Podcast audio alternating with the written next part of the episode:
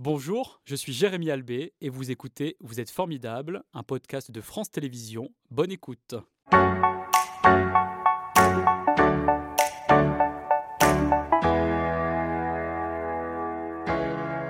Bonjour Marc, c'est un plaisir de vous accueillir. Je sais que vous êtes un fidèle, de vous êtes formidable. Vous regardez cette émission régulièrement sur le site internet de France 3 Auvergne-Rhône-Alpes.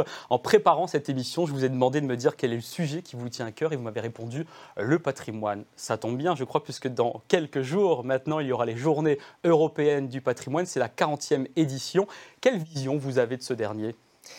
Pour moi, le patrimoine, c'est quelque chose qui me touche beaucoup depuis toujours qu'évidemment j'ai envie de, faire partager, de transmettre mhm. au travers des, missions de la DRAC. Euh, j'aime bien cet aphorisme de René Char qui dit euh, Nous sommes des héritiers sans testament. C'est un peu ce que nous apporte euh, le patrimoine. Il y a plein plein de choses et, c'est à nous de faire un tri. Alors évidemment, un tri le plus objectif possible au travers de commissions, ce ne sont pas des, des choix solitaires, pour savoir ce que l'on va garder, ce que l'on va entretenir, conserver, transmettre et puis euh, partager. Alors justement, est-ce qu'on est euh, à l'heure finalement du sacrifice de certains euh, bâtiments? Est-ce que c'est vrai? Vous le constatez, vous également? Moi, je n'ai pas ce sentiment. je, crois qu'il est important de, faire un tri, une sélection. Les archivistes disent souvent tout garder, c'est ne rien garder. Mhm. Et c'est vrai que quand on a trop de choses, on ne sait plus faire la différence ou on ne sait plus bien regarder. Donc il y a un tri à faire, c'est difficile il faut des avis d'experts, il faut euh, des, avis aussi d'associations, c'est important, le, rôle des, associations de patrimoine, mais on ne peut pas tout conserver. Et il faut mettre en lumière aussi celles et ceux qui font vivre le patrimoine. Cette année, euh, justement, le thème retenu, c'est le patrimoine vivant qui vient souligner euh, l'importance de la transmission des savoir-faire, des métiers exceptionnels qui sont aussi dans notre région Auvergne-Rhône-Alpes. Ça, c'est fondamental. On, a besoin de tous ces artisans, de tous ces ouvriers qui ont un savoir-faire extraordinaire et qui parviennent à intervenir sur des monuments parfois qui ont plus de, de 1000 ans, avec mhm. des techniques, des matériaux qui ont aussi euh, plus de 1000 ans. Et tout ça, ça, se transmet, euh, ça, ne s'improvise pas. Et donc, on a besoin de ces entreprises. On a besoin également de sensibiliser les jeunes à ces métiers. Mhm. Ce sont des métiers passionnants et puis, ce, sont des métiers de, transmission. Mais c'est vrai qu'on a l'impression euh, depuis quelques années qu'il y a un, regain d'intérêt euh, auprès euh, des jeunes pour ce patrimoine. Il y en a beaucoup qui s'engouffrent dans la brèche, notamment à la suite de l'incendie de la cathédrale Notre-Dame de Paris. Tous les métiers sont beaucoup plus mis en lumière grâce à cela. Alors c'est vrai, on, le constate, j'espère que ça durera. on nous explique parfois qu'il y a, par rapport au numérique, et par rapport à l'immatériel, un besoin, notamment parmi des jeunes, de retrouver du concret de, retrouver du matériau, ce, contact euh, et, ce, type de travail.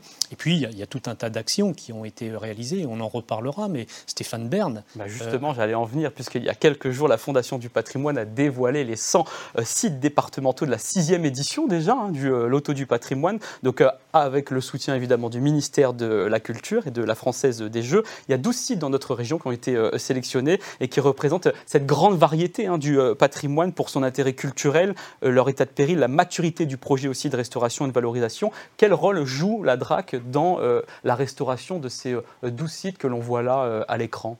Alors nous sommes évidemment partenaires je, le disais, Stéphane Bern a, fait un, travail considérable de médiatisation du patrimoine, mhm. de, promotion du patrimoine, et c'est important, parce que ce patrimoine, bien sûr, il a des propriétaires, mais il appartient aussi à tout le monde. Et c'est important de l'entretenir, de le faire partager. Euh, ce, travail, c'est un travail très très difficile d'identification, de choix, de sélection. Et, avec les services de la DRAC, avec la conservation régionale des monuments mhm. historiques, bien entendu, on accompagne ensuite euh, ces chantiers et, on réalise et, on contribue aussi euh, financièrement avec les crédits du ministère de la Culture pour euh, voilà, restaurer cet ensemble très divers et, comme vous le voyez, réparti avec un, élément dans chaque département. Voilà, on continuera de parler de patrimoine dans quelques instants, mais avant cela, j'aimerais que l'on revienne au début de votre euh, carrière, car à la lecture de votre CV que vous nous avez envoyé pour préparer euh, cette euh, émission, on voit que rien ne vous prédestinait à être l'ambassadeur de la culture, puisque vous avez commencé en tant qu'inspecteur de police, judiciaire, donc à la préfecture de police de Paris, puis vous avez intégré l'ENA pour ensuite servir des préfectures ou les ministères de l'Intérieur et de l'écologie. Quelle est la cohérence dans votre parcours? Parce que j'imagine que vous, vous avez quand même un fil conducteur derrière tout cela. Tout à fait. On me dit souvent que c'est un parcours atypique.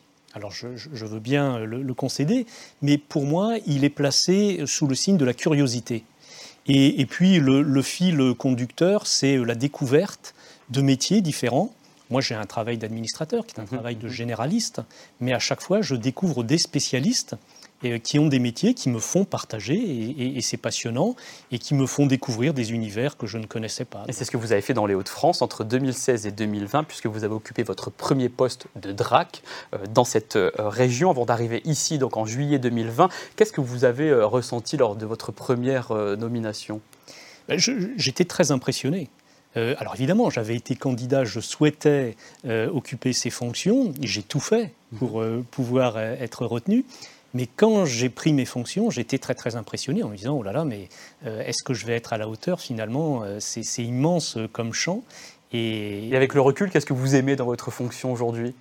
La diversité, l'ensemble des champs que couvre la DRAC est vraiment très très important. On rencontre beaucoup de gens, des gens très très différents, des professionnels, des amateurs, des bénévoles, des particuliers, des élus. Mhm. Et, c'est voilà, tous ces personnes passionnées par, tous ces ensembles de, morceaux de, culture euh, qui font un tout et qui donnent un sens. Avec des domaines d'intervention qui sont très vastes. Il y a le spectacle vivant, le cinéma, la musique, la danse, etc. etc. C'est très très large et, ça s'élargit en, permanence puisque depuis euh, euh, quelques années maintenant, on intervient aussi dans le domaine du numérique qui est également fascinant avec des créateurs et avec des réalisations, alors on le voit beaucoup dans le cinéma ou dans les jeux vidéo, mais euh, qui sont des, grands talents. Et vous êtes présent dans les 12 départements. Comment est structurée une direction régionale des affaires culturelles? Alors, il y a 240 euh, personnes qui travaillent euh, à la DRAC. Nous sommes répartis sur les 12 départements avec un, partage de, compétences entre mhm. les conseillers dans les différents secteurs.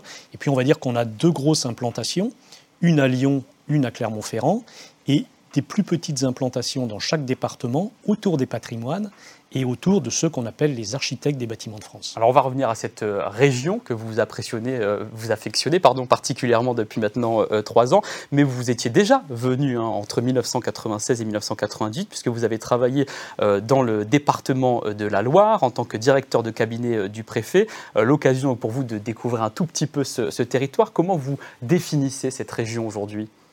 Alors, c'est vrai que c'est amusant parce que euh, moi, je ne connaissais pas Auvergne-Rhône-Alpes quand je mhm. suis arrivé à Saint-Étienne. Ce que je connaissais euh, d'Auvergne-Rhône-Alpes, c'était le stade Geoffroy-Guichard, Albertville et Grenoble. Parce que vous aimez le sport? Et parce que j'aime le sport. Mhm. donc, on, en revient au sport.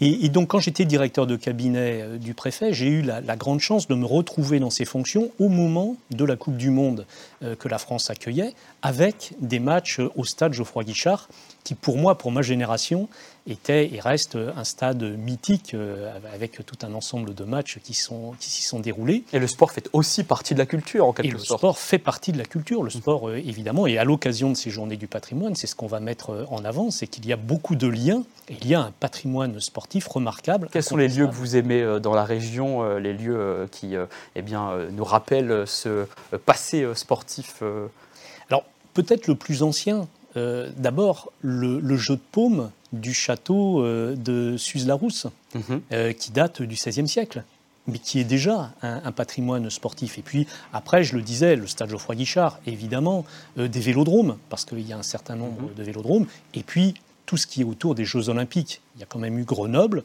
il y a eu Albertville. De nouveau, pour ma génération, Grenoble, c'était le premier moment où on, a eu euh, conscience d'un événement majeur en France. Et, c'est vrai que c'est intéressant de retourner à Grenoble et de retrouver tous ces éléments euh, des Jeux Olympiques. Et on parlera d'Albertville dans quelques instants, puisqu'on recevra le président de la maison des JO d'Albertville et de euh, Savoie. Mais avant cela, j'aimerais qu'on s'arrête quand même sur des chiffres assez impressionnants sur le patrimoine de cette région Auvergne-Rhône-Alpes, puisqu'il y a 138 musées qui ont le label Musée de France, 7 monuments nationaux, 19 maisons des illustres, 4880 monuments euh, euh, historiques et 31 jardins euh, remarquables, des sites touristiques qui affichent une fréquentation en baisse pour l'année 2021, si l'on compare ces données évidemment à l'année 2020, année de crise sanitaire.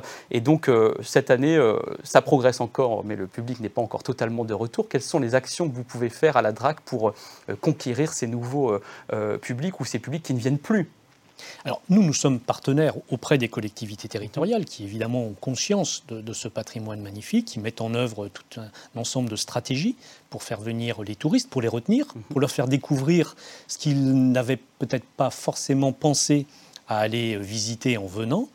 Et euh, autour de ça, il y a beaucoup d'actions avec les outils du numérique dont s'emparent euh, les maîtres d'ouvrage euh, autour bah, de la réalité augmentée, la réalité virtuelle, parfois également au travers des jeux vidéo qui permettent de, faire connaître ce patrimoine très divers, comme vous l'avez dit dans votre présentation, avec euh, ce numérique qui, euh, évidemment, passionne euh, une génération et la génération des plus jeunes. Et qui Donc, permet d'être en immersion d'une manière un peu singulière dans ces sites historiques. Complètement. Et ce sont des passerelles et qui, parfois et souvent même, donnent envie ensuite d'aller voir en vrai, comme on dit, parce que rien ne remplace l'expérience physique, le contact avec ces lieux. C'était Vous êtes formidable, un podcast de France Télévisions. S'il vous a n'hésitez pas à vous abonner. Vous pouvez également retrouver les replays de l'émission en vidéo sur France.tv.